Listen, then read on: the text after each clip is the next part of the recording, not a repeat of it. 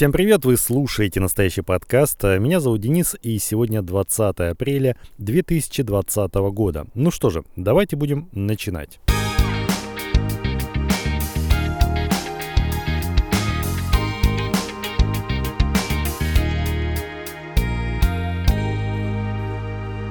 Как и обещал, сегодня я вам расскажу историю про воду, которая произошла э, со мной, ну и не только со мной, а с теми людьми, с которыми я работал когда-то. История, в общем-то, обычная, ничего здесь такого интересного нет, но раз уж вы просили, то я, конечно, расскажу. Наверняка вы знаете, что во многие компании а, поставляют воду специальную в бутылях таких больших, ну, по-моему, по 19 литров, кажется эти бутыли. И, конечно, эти бутыли производят разные компании. То есть, допустим, какая-то фирма или магазин, или где вы там работаете, они заключают договор и привозят эту воду для того, чтобы сотрудники могли, ну, например, сделать себе чай или кофе, или там, не знаю, еще как-то ее использовать, может быть, что-то разводить. И вот у нас тоже а, привозили воду. А, система, в общем-то, обычная, привозят полные бутыли, увозят пустые. Ну и так постоянно все это происходит. И вот как-то мы заметили, что э, когда делаешь себе кофе, то а, почему-то ну, при добавлении сливок обычно такое наблюдается или какого-то сгущенного молока происходят такие, знаете ли, выпадения хлопьев. То есть молоко как бы сворачивается.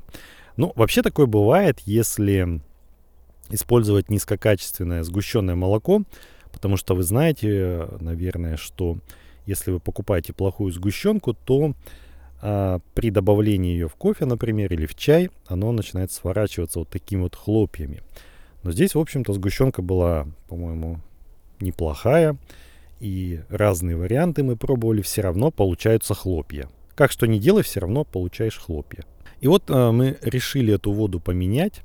А, то есть стали уже покупать воду из магазина, там, ну, вот пятерочка, магнит и так далее, знаете, там по 5, по 6 литров они продают в бутылях. Это, конечно, получается дороже, потому что мы платили свои деньги, но зато а, проблема с кофе у нас решилась. Хотя мы долго думали, почему это происходит, но вот как выяснилось, из-за воды.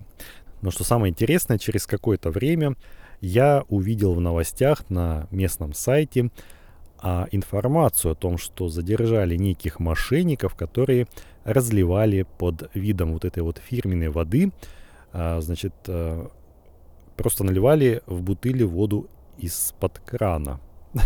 Да, так вот. То есть, естественно, говорить о том, что они эти бутыли мыли, а, не приходится. Естественно, ничего они не мыли.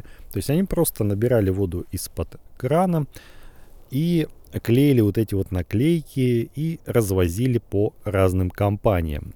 Ну и нам, видимо, тоже эту воду привозили. Еще один момент, э, когда привозили эту воду, то при открытии бутылки, которая была, э, в общем-то, запечатана, видимо, у них был специальный станок, а шел какой-то такой, знаете ли, зловонный запах, то есть такой запах затхлости. Опять же, это говорит о том, что вода э, довольно-таки некачественная.